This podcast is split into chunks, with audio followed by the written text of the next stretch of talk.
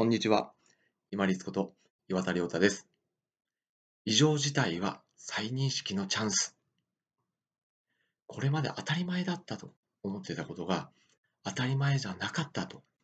わかるぐらいの異常事態というのは、そうです。感謝のチャンスです。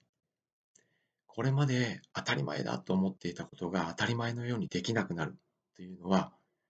当たり前なほど普通に感じていた、より自分が意識していなかったということなんですね。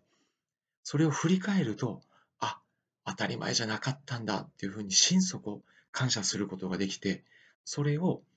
自分の行動や言葉、姿勢、態度、表情なのでしっかり伝えていこう。もしくは何かの対策をしていこうという行動につながっていきます。2022年7月の2日土曜日に、携帯通信会社の au のネットワークトラブルによって大規模な通信障害が起きました。当然、スマートフォン、携帯電話を使う生活が当たり前でしたので、頻繁に使っていた方は、すごく慌てたと思います。ただ、この当たり前のように、このスマートフォンとか携帯電話を使って生活をしていた。このこと自体が、本当はひょっとしたら異常事態だったのかもしれませんよね。そういうふうに考えると、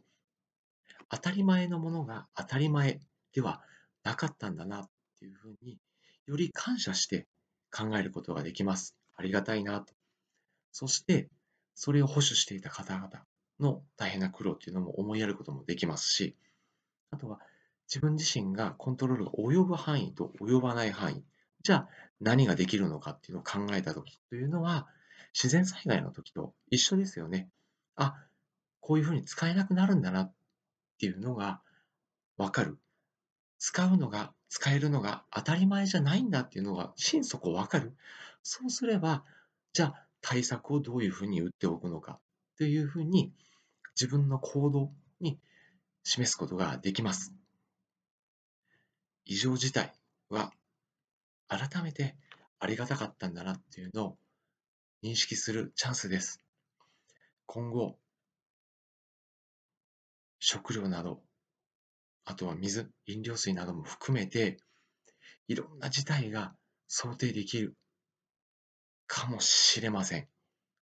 要は食べたり飲んだりも当たり前じゃないっていう可能性が出てくるんですね。じゃあ、そのために何ができるのかっていうところまで、要は範囲を広げて考えられるようにぜひなりましょう。一つの事象だけではなくって、あ、当たり前じゃないんだっていうところの適用範囲を広げて、そして自分が生活していく上で心配がないように対策を打っていく。そのために当たり前じゃなかったんだ。まずはそこを再認識して、しっかり感謝できる。その後対策を打っていくぐらいの気持ちで異常事態を捉えるようにしましょう。慌てる度合いがひどいほど当たり前だと思っていたと自分を自制、振り返りましょう。いいタイミングになるはずです。本日もご清聴いただきましてありがとうございました。皆様にとって一日良い日となりますように。これにて失礼いたします。